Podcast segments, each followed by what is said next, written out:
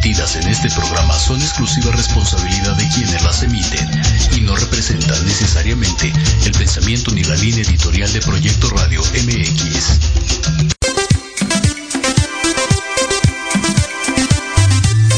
Bienvenido a Confesiones Médicas. Creamos una conexión de complicidad para tu desarrollo humano, espiritual y emocional. Conciencia y virtud, estimulando tus sentidos. Culturízate con el doctor Mike Tapia, especialista en ciencias médicas. Comenzamos.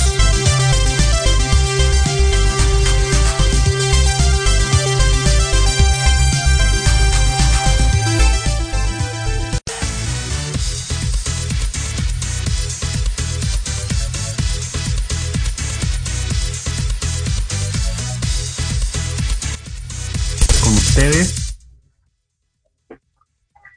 Proyecto Radio MX con sentido social. Agradezco cabina. Eh, hoy es un tema que vamos a tratar. Eh, un poco triste, un poco delicado, pero de gran importancia y de suma importancia a nivel emocional. Hay un libro que me llamó mucho la atención en momentos de que pasen estas personas. Este, me llamó mucho la atención cuando tuve la oportunidad de estar con niños pacientes oncológicos en el Instituto Nacional de Pediatría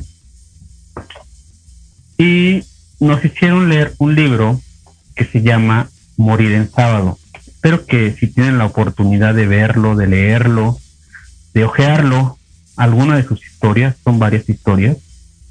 El autor se llama Carlo Clérico. Y hay varias historias en particular en donde los niños nos demuestran, nos enseñan a cuál es el bien morir.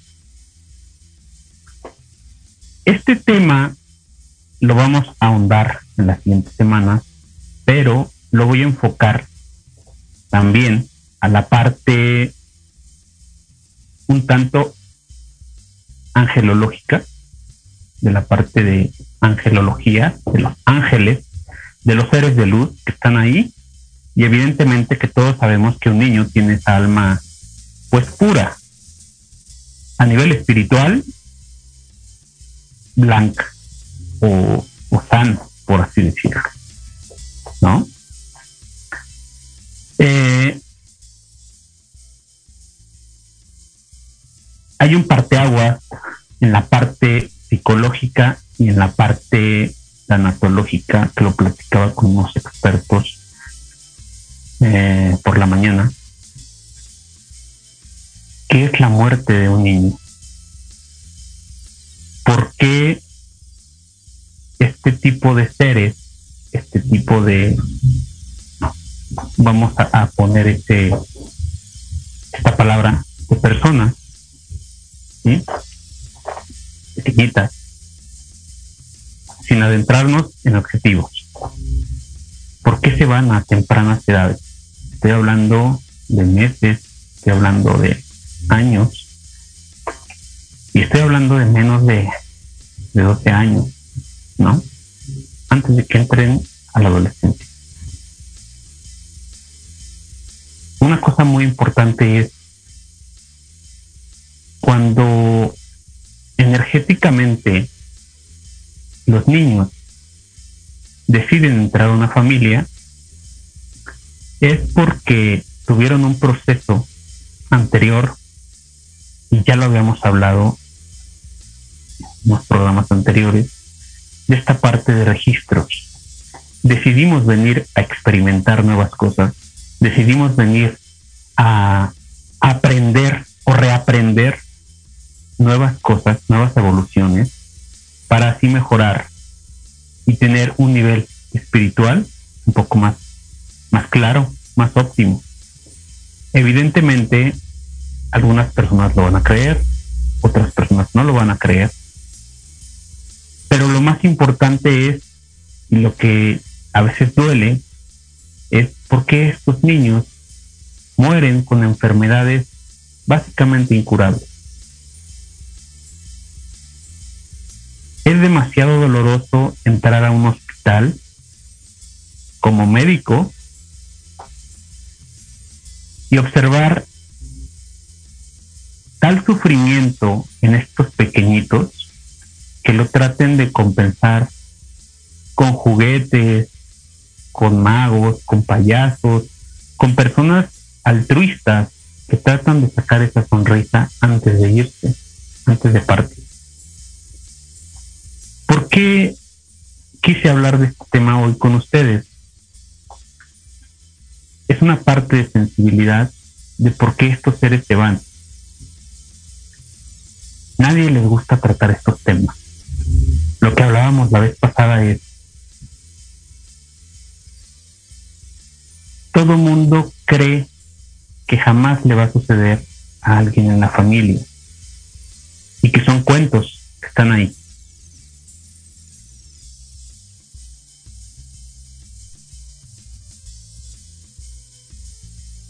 Parte de esto es concientizar, saber que en cualquier momento alguien de la familia, algún pequeño se puede ir así, muy rápido. Porque hago hincapié siempre en la parte de mi trabajo cuando estoy diagnosticando a niños en el útero,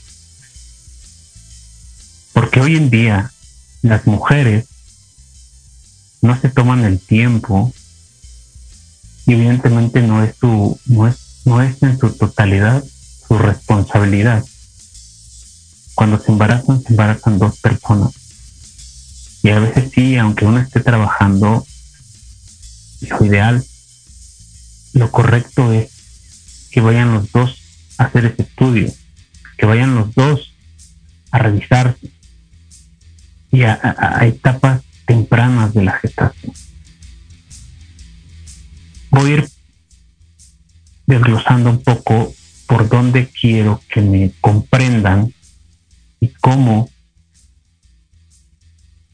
puedo hacerme entender de una forma fácil. Este libro nos habla de cómo el niño o cómo los niños están tan sensibles y están tan conectados a la luz que solamente vinieron a aprender esa vivencia dolorosa, que solamente vinieron a darle a los padres, en este caso si los tienen, ambos, una experiencia y una parte dolorosa de cómo tienen que tolerar su partida porque en la mayoría de estos cuentos tienen hermanos pequeños.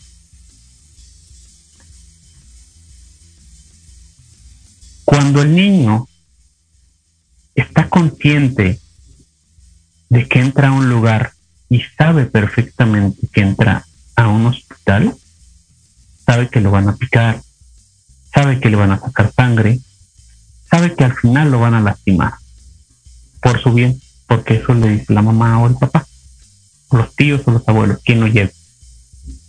Pero también está muy consciente, más consciente que nosotros, que por algún motivo lo llevaron a ese hospital y en algún momento, en su nivel de conciencia, saben que van a morir el niño adopta estos papeles, el niño adopta estas posturas hiperconscientes con los papás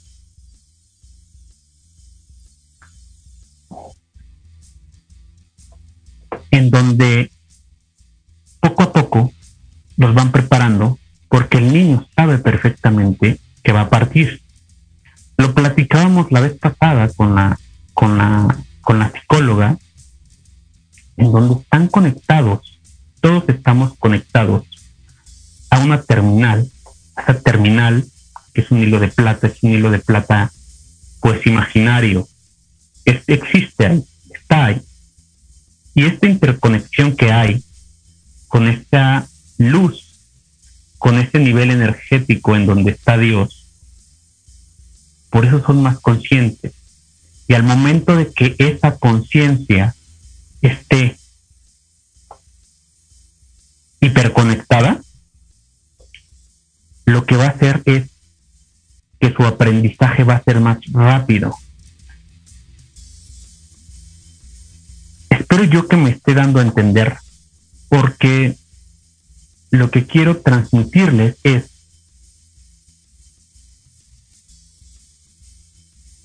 el niño está consciente de su muerte, está consciente de que va a partir, está consciente del dolor que les está ocasionando o que les va a ocasionar durante este proceso la partida a sus seres queridos, en la mayoría de sus papás.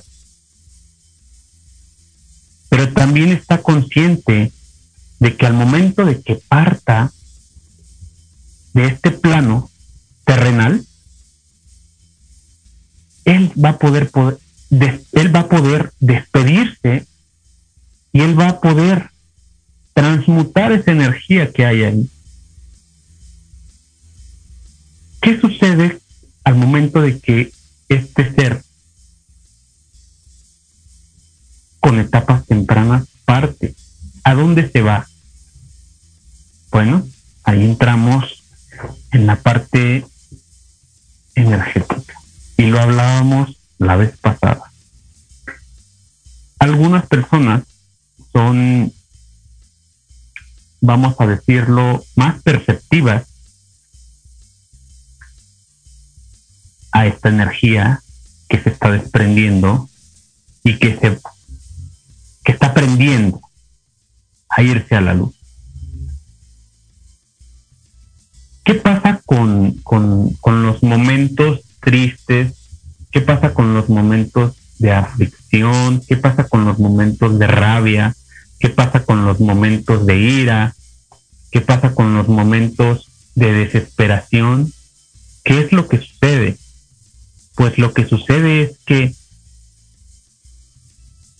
lo que la familia en este momento está sintiendo está deteniendo su proceso de que parta.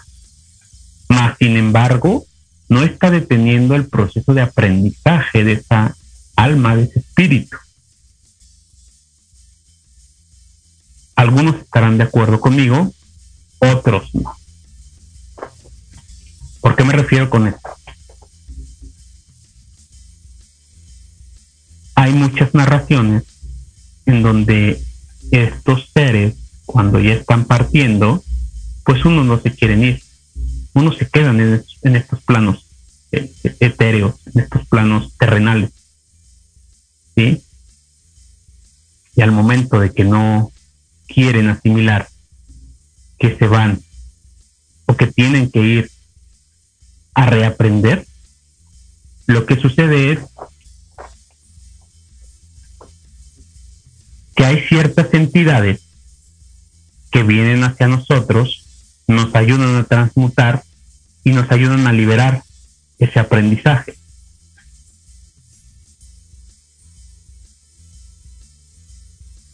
Al momento de que esa transmutación está mm, presente. ah, ok, perfecto.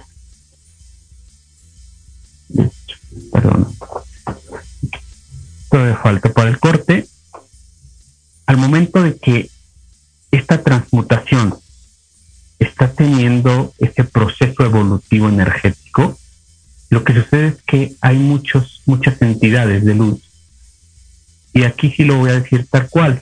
Hay muchos ángeles que nosotros tenemos cargando y que nosotros tenemos cierta afinidad por la fecha de nacimiento, por la hora en que nacimos, por la heredabilidad que nuestros papás nos dieron, por la protección que ellos nos otorgaron y la parte divinal que nosotros tenemos. estos seres de luz están ahí. Voy a adentrarme un poco para que me dé, a explicar. Es, todo mundo sabe perfectamente que nació en un mes y sabe perfectamente que ese mes, en esa rueda, hay un signo zodiacal. Este signo zodiacal, en ciertas pautas, en ciertos, en ciertas descripciones, nos da un algo de nuestra personalidad. Y esta personalidad, conforme vamos creciendo y conforme vamos entendiendo entre lo bueno y lo malo, con estas disociaciones de lo que vamos aprendiendo, aprendiendo de nuestro núcleo cultural, va siendo modificable. ¿A qué me refiero? Evidentemente que si yo nazco en Chiapas o en Yucatán, y yo nazco en Monterrey o nazco en el centro de la República, evidentemente hay ciertos parámetros que las personas toman como puntos culturales. Sí. Pero todos en la familia tenemos diferentes puntos de cómo es esa persona conforme va creciendo y lo típico es cómo la vamos etiquetando y cómo la vamos marcando. Y la vamos vamos haciendo esos comparativos. O ya sea con los abuelos o con los tíos, es que yo me, tú te pareces mucho a esta persona, tú te pareces mucho al abuelo, tú te pareces mucho a la abuela. Y tienes tus características. Y tienes esto y tienes lo otro. Pues esas características en donde esta parte de fecha de nacimiento, hora y meridianos nos rigen. ¿Por qué me refiero con, a qué me refiero con esto? ¿Por qué lo menciono? Porque estos ciclos, al momento de que el niño está partiendo, estos ciclos no son heredables. ¿Qué pasa? Que como estos niños están yendo a muy temprana edad y, vinieron a aprender, el, los menos agresivos, y me, me refiero los, los casos menos agresivos, llamémosle un cáncer indoloro, porque hay muchos tipos de cánceres, llamémosle a niños que tienen algún tipo de leucemia, llamémosle a niños que en algún punto de su vida estuvieron muy bien, ¿sí? Pero tuvieron algún accidente y murieron repentinamente. Son esos dos extremos, y ya lo hemos hablado antes. Si no hacemos consciente específicamente las personas en donde están los niños, si no hacemos consciente de que efectivamente vivimos en una parte social modificada en donde antes salíamos a jugar sin ningún inconveniente a la calle, etcétera, y las podíamos pasar horas sin que nadie nos cuidara. Pero hoy en día esas modificaciones han cambiado por completo. ¿Por qué estoy mencionando esto? Porque a nivel energético los niños están modificando esa parte de protección y esa parte de aprendizaje que deben de tener solos. Ahora todo mundo, o la gran mayoría, donde hay niños, niños pequeños, no dejan que, que se lastimen. Y me refiero a que se lastimen, no les permiten experimentar, no les permiten explorar. Evidentemente se van a dar sus fregadas, pues sí, pero tú vas a estar ahí para tratar de que se dé el menos fregadazo posible. ¿Me explico? A, esto, a este punto voy. ¿Cómo? ¿Cómo la parte del núcleo familiar, llámenle familia a lo que ustedes consideren familia, cómo nos ha encapsulado más de la cuenta y cómo hacemos a esos niños, ¿sí? Con enfermedades o sin enfermedades, cómo lo estamos deteriorando y cómo estamos reprimiendo su evolución energética. Siempre voy a hablar de la, la primera parte de evolución energética porque eso somos, somos energía. Y después abarcando la parte física. Con conglomerados eh, eh, este, fisiológicos, nutrición, etcétera, etcétera, etcétera. Pero esta parte de desgaste emocional que tienen los niños, y más ahora, más ahora con este tipo de encierros, eh, que al final de cuentas son, no son obligados, pero tenemos que hacer conciencia de que hay algo. Quiero que se imaginen en 10 años, no vamos lejos, 5 años, cómo estos niños que van a ser adolescentes, cómo van a manejar cierto tipo de frustración, cómo van a manejar cierto tipo de dolencias que están perdiendo, cómo van a manejar este tipo de, de eventos de convivencia de una forma hasta cierto punto competitiva. ¿Cómo van a ser estos niños funcionales o deficientes?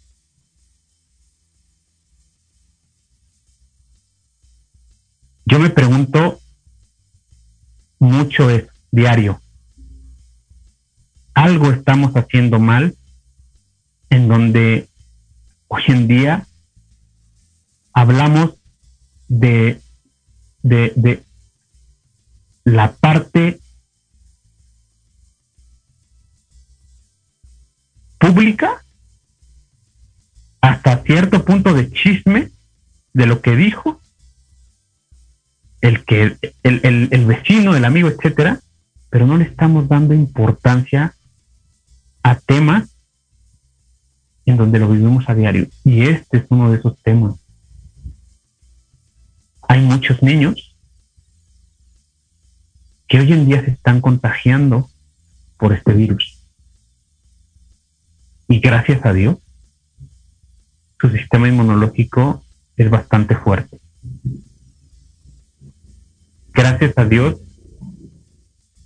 su sistema inmunológico a nivel mundial, sobre todo en México, somos una parte de genética muy resistente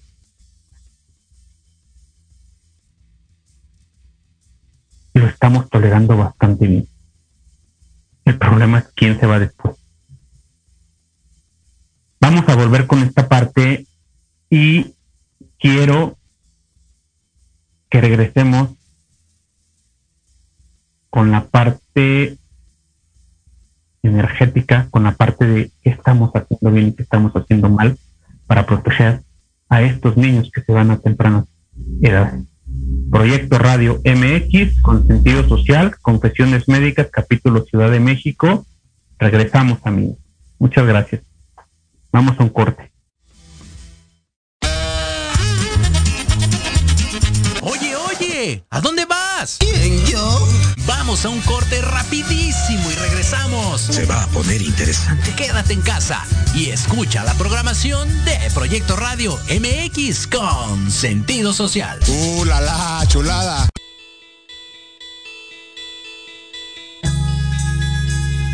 Queremos invitarte este y todos los sábados en punto de la una de la tarde a tu programa Inspiración Holística. Un espacio que alimentará tu alma, que hará vibrar a ese maravilloso ser interior que llevas dentro. Tendremos entrevistas con grandes terapeutas, astrólogos, sanadores y mucho más. Tus amigos Claudia Reyes y Héctor Montes te esperamos aquí este y todos los sábados en Inspiración Holística. Por Proyecto Radio MX. La radio con sentido social.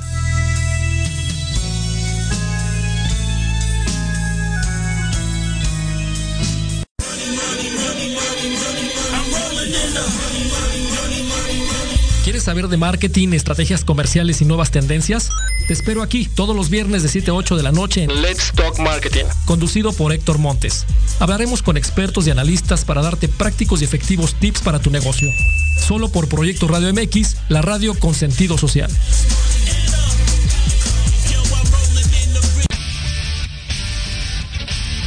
No te pierdas todos los viernes de 6 a 7 de la noche el programa La Sociedad Moderna conducido por Jorge Escamilla H, un espacio en el que buscaremos con el apoyo de nuestros invitados descifrar las características del mundo social y tecnológico en el que vivimos. Un hashtag semanal, especialistas, diversión, música y cultura te esperan. ¿Y tú ya formas parte de la sociedad moderna? Descúbrelo por proyectoradiomx.com. ¿Qué tal? Te saluda tu amiga Mari Séptimo y te invito a que juntos generemos el combustible para tus mañanas. Escuchando Charlando con Mari, todos los sábados de 11 a 12 a través de Proyecto Radio MX, la estación con sentido social.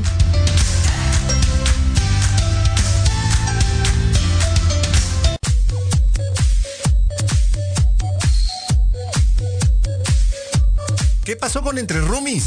No, nada, mi vida. Es un programa muy divertido y muy picosito. Ay, babosa, me asustas, burra. Lo oí, me gustó. Lo seguí, me divertí. Lo sintonicé y lo gocé. Y ya no me lo pierdo todos los viernes a las 20 horas, solo por Proyecto Radio MX, con sentido social. Entre Rumis.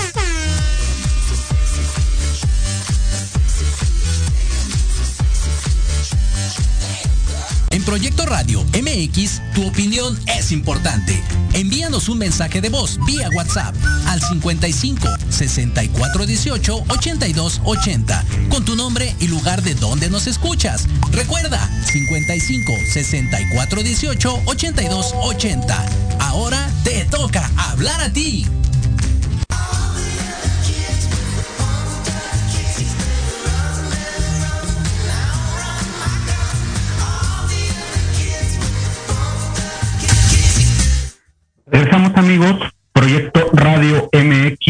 Con sentido social, confesiones médicas, capítulo Ciudad de México. Estamos hablando por qué los niños se van a temprana edad. Algo que me llamó mucho la atención y se los quiero compartir es cuando le preguntan a un niño por qué se va y qué es esta parte de de sentimientos que tienen, fíjense lo que contestó, lo voy a leer. Para ti, ¿qué es la alegría? Es una carta y un dibujo de una sonrisa. Para ti, ¿qué es el dolor? Es silencio. Amo más cuando sufro, entonces necesito un abrazo. Esas preguntas son las que hacen los niños en los hospitales. ¿Por qué es más útil el dolor que la felicidad? Porque el dolor me mete. Fíjense la profundidad que contestan estos niños. Y la felicidad me saca. El dolor y el fracaso son medios útiles y poderosos para la inminencia y esta nos permite descubrir un entorno en su totalidad evidentemente estos niños, cuando están partiendo, y se lo, repito, cuando hay niños en el hospital por algún tipo de cáncer y los médicos los evalúan, les dan un esquema de tratamiento, les dan, eh, hablan bien con los padres y son demasiado fríos. Y siempre he dicho que esto está mal porque al profesional de la salud, llámenle pediatra, neonatólogo, oncólogo, oncólogo, pediatra, etcétera, no le enseñan a decir las palabras adecuadas ni las palabras correctas en su sentir para su práctica médica al paciente que va a partir en cualquier etapa de la vida y mucho menos en etapas pediátricas. El niño no es tonto, el niño no está ausente de esa conciencia de por qué está ahí. El niño sabe perfectamente que va a morir y sobre todo porque lo ven los ojos de los padres, lo ven la tonalidad de los padres, de la familia que está presente con él, la familia que está siempre eh, pendiente de las necesidades que tenga postrado en esa cama. Le preguntaron, ¿a dónde te vas a ir? Y lo que contestan es, nos acompañan ángeles y antepasados. Fíjense qué, qué profundidad de este tipo de seres, que saben perfectamente que van a partir y es demasiado doloroso para los niños. Si es demasiado doloroso para los niños, imagínense la totalidad y la tonalidad sentimental que debe sentir un padre cuando pierde un niño. ¿Qué es generosidad para ti? Me voy a morir cuando tú ya estés listo. Yo no importo, tú sí. Porque tú te quedas sin... Fíjense, a mí en realidad no me gustan este tipo de libros, me parten el alma, pero son libros de hecho real. Y esto es para concientizar a muchas personas, sobre todo hablo por el gremio médico.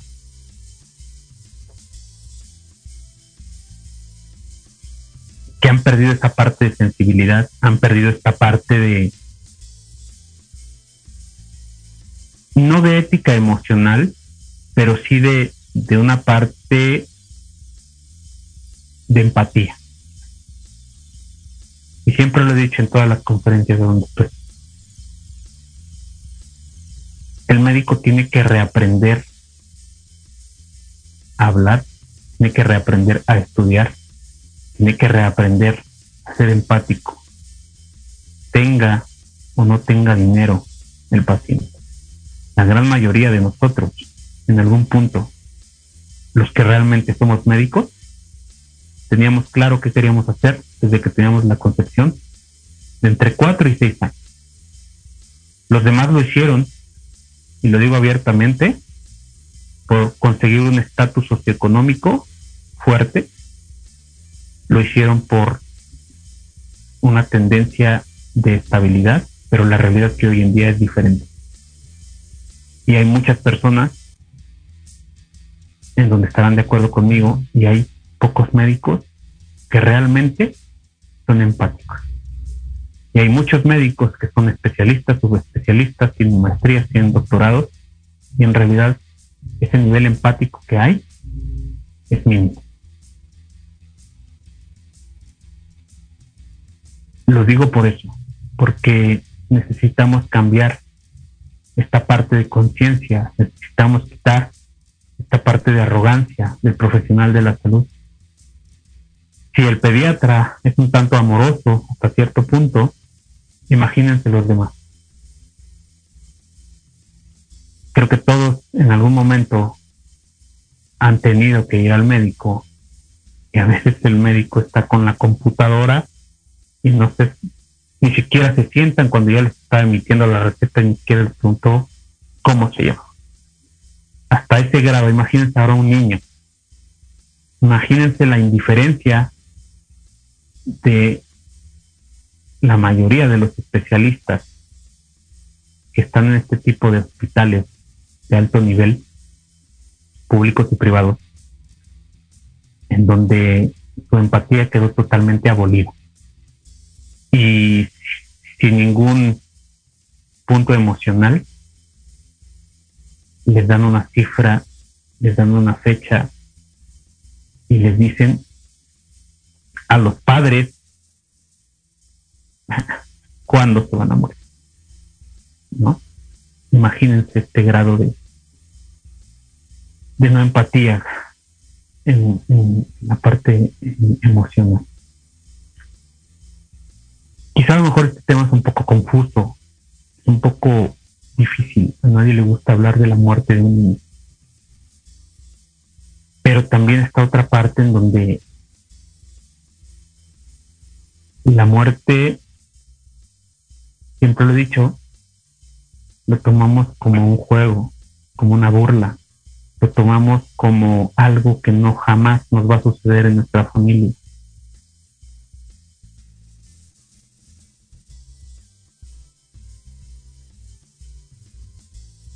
Ciertos niveles energéticos que siempre están ahí.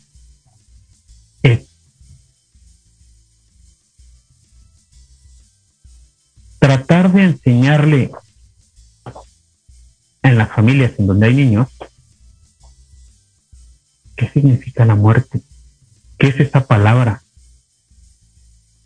cuál es el concepto de muerte para estos niños, cómo es que asimilan que algo ya no va a estar con ellos, y me refiero a algo vivo. ¿Cómo es que les enseñamos a nuestros hijos, a nuestros sobrinos, a nuestros seres queridos, ¿sí? hijos de amigos, que nos llaman tíos? ¿Cómo es que les enseñamos esta parte tanatológica y esta parte psicoemocional de las pérdidas, de las partidas. ¿Cómo es que debemos ocupar estas palabras lo mejor o lo en la medida de lo posible lo más correcto y entendible para su edad? Porque en algún punto creo que todos les hemos regalado un pollito al niño o a la niña. Les hemos regalado un pez. Les hemos regalado algo vivo. Y evidentemente, pues no es su, no es su eh, naturaleza vivir hasta cierto punto pues en una casa, en un departamento, etcétera. Y el niño va a asimilar esa muerte. El niño sabe que ese animalito esa pequeña mascota ya no está y le duele. Y lo estamos enseñando a que sea un ser retraído. ¿Tú por qué lloras si es un pollo? No significaba nada. ¿Tú por qué lloras si es un pez? Mañana te compro otro. ¿Cómo estamos educando a este tipo de niños en esta, en esta nueva era? Los estamos haciendo insensibles los estamos haciendo inhumanos. Y la humanidad, evidentemente, si de por sí está perdida, imagínense cómo, lo, cómo le estamos heredando este tipo de educación, este tipo de palabras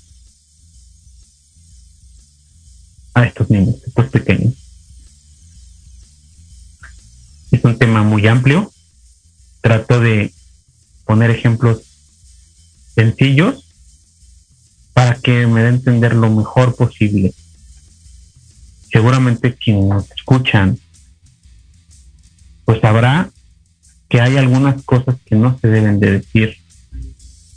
Estamos trabajando y tratando de hacer un protocolo de precisamente esto. ¿Qué es lo que debemos y qué es lo que no debemos decir a los niños? Al momento de que ellos tengan una pérdida y estoy hablando de algo muy sencillo, estoy hablando de una, hasta cierto punto, de una pérdida reemplazable para ellos. Un pez, un pollito, una mascota. ¿sí? Que el dolor va a ser evidentemente inevitable, pero que evidentemente es reemplazable. Y seguramente esa familia lo va a hacer para que el niño no esté sufriendo. Pero ¿qué sucede cuando estos niños hoy en día con la pandemia se quedaron sin papá, mamá y papá. ¿Qué sucede con estos niños que están enfermos y se quedaron, en el mejor de los casos, con la abuela, con los abuelos, con los tíos? ¿Qué responsabilidad le estamos dejando a los demás? Si en a lo mejor en algún momento, pues estas, estas partes tutoras, mm, que es lo común hoy, no decidieron tener hijos. Estos aprendizajes. ¿Qué es lo que estamos haciendo para educar a este tipo de niños? ¿Qué es lo que estamos haciendo para educar a todas estas personas? No estamos haciendo absolutamente nada. Lo estamos dejando todo a la deriva. Y nadie le gusta hablar de eso, nadie quiere hablar de eso, porque evidentemente las pérdidas están ahí. Primeras oleadas, segundas oleadas, terceras, cuartas, quintas, décimas, las que sean, no hemos comprendido que esta parte de infecciones que hay de virus y bacterias que están ahí, no hemos comprendido a modificar nuestro estatus ni social, ni económico, ni mucho menos emocional. Repito, las familias están yendo, y hoy hablamos de esto, hablamos de los niños, hablamos de las pérdidas de los niños. Cómo un niño asimila la muerte y le da una lección a los padres, a los abuelos o a los tíos antes de irse, antes de partir. Porque están más conscientes, están más conectados, hay seres de luz con ellos. Crean o no crean en una religión, no quiere decir que no exista, no quiere decir que sea intangible, que no sea visible. Están ahí, y estas experiencias de vida las tenemos todos. Todos hemos pasado por ahí, simplemente que no lo recordamos. Y, ni los, que, los que no tenemos esa concepción o este, esa visibilidad de vivir esos eventos, preferible mejor ni pasar por ahí.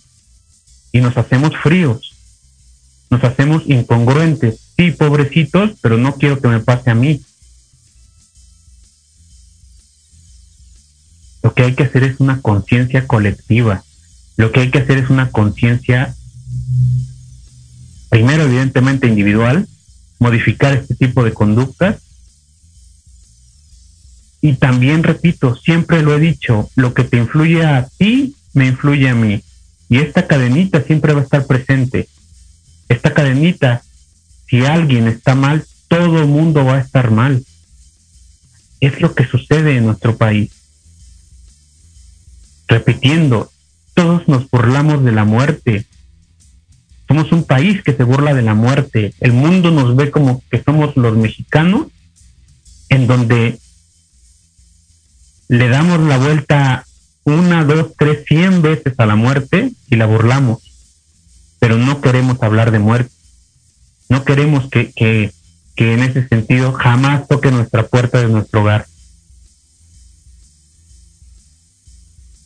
Lamentablemente necesitamos hacer más conciencia de que la muerte en cualquier momento puede llegar, de que la muerte siempre va a estar ahí. Y somos vulnerables, tanto físicamente como energéticamente como emocionalmente. hoy me tocó una experiencia y quizá por eso decidí tocar este tema, es yendo al trabajo. Me tocó vivir, afortunadamente no lo vi, pero me tocó vivir una escena en donde iba cruzando una avenida grande, de mucha vialidad, y había un niño tirado evidentemente indigente, en situación de calle, porque no son niños de la calle, está en situación de calle en donde por algún motivo decidió tomar ese camino de aprendizaje. Más adelante hablaremos de eso, en otro programa. ¿Por qué estos seres siguen ahí? Porque estos seres de buenas familias, todas son buenas familias, pero de buenas familias, acaban en ese tipo de, de, situación. Y me tocó vivir que estaba pues tirado en la calle con sus zapatos pues aventados por ahí porque seguramente el golpe fue demasiado severo y ya había dos patrullas y ya estaba la ambulancia. Me detuve un poco para, para saber si podía ayudar o no evidentemente ya estaba la ambulancia y, evidentemente pues no lo tapaban porque yo espero que a lo mejor ese niño pues estuviera vivo. ¿Qué sucede ahí como sociedad? ¿Qué sucede con esa falta de empatía? ¿Qué sucede con esa falta de, de no me importa? Es un niño. Y duele. Y duele mucho. Porque un niño quizá a lo mejor de seis años esté cursando con este tipo de situación a lo mejor lo golpeaban en su casa, a lo mejor lo violaban, a lo mejor era un niño muy maltratado, a lo mejor sus padres lo abandonaron. Y por un mal o buen consejo, pues decidió irse, ¿no? Pero, ¿ustedes creen que alguien, siendo realistas, lo va a reclamar si es que murió? Siendo realistas, alguien se va a preocupar por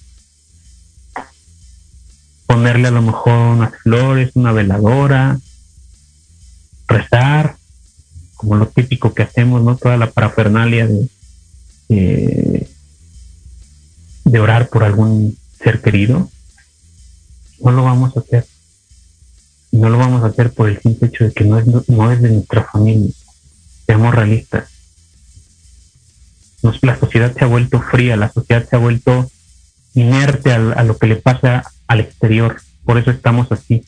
Cuando aprendamos a modificar completamente nuestro sentir hacia otro ser humano, hacia otro ser, hacia otro ser vivo, este planeta, esta sociedad se va a regenerar. Esta sociedad va a resurgir de la como el fénix. No falta mucho. Somos un pueblo que siempre se ha levantado así. Y no por nada está pasando esto. Pero la realidad es que esa parte humana la hemos perdido. Me despido con esto porque quizá a lo mejor fue un poco un tanto confusa de diferentes conceptos que hoy hablé. Pero deben de ser un poco más empáticos, tanto con ustedes como para con su familia, como para los dolientes que en algún punto se encuentren con la pérdida de un niño. Son temas demasiado tristes, pero es nuestra realidad. Y la realidad es que no a todos, no a todos los seres humanos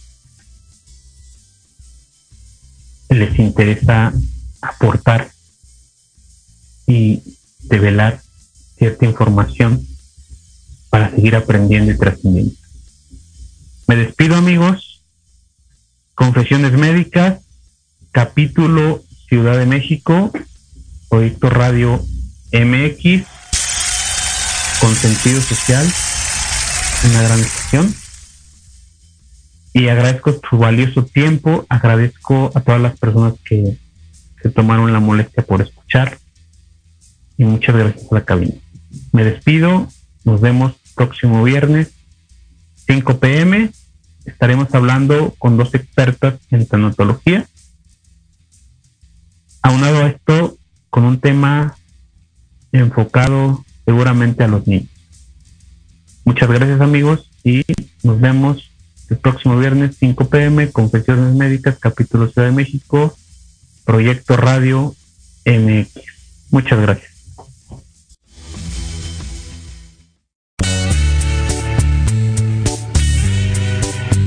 Recuerden, la inversión más importante de hoy fue su tiempo. Comparte si te nació, comparte si te vibró, comparte si te modificamos tu sentido humano. Síguenos por Instagram, Confesiones Médicas, y cuéntanos cuál es tu confesión. Próximo viernes 5 pm por Proyecto Radio MX con sentido social.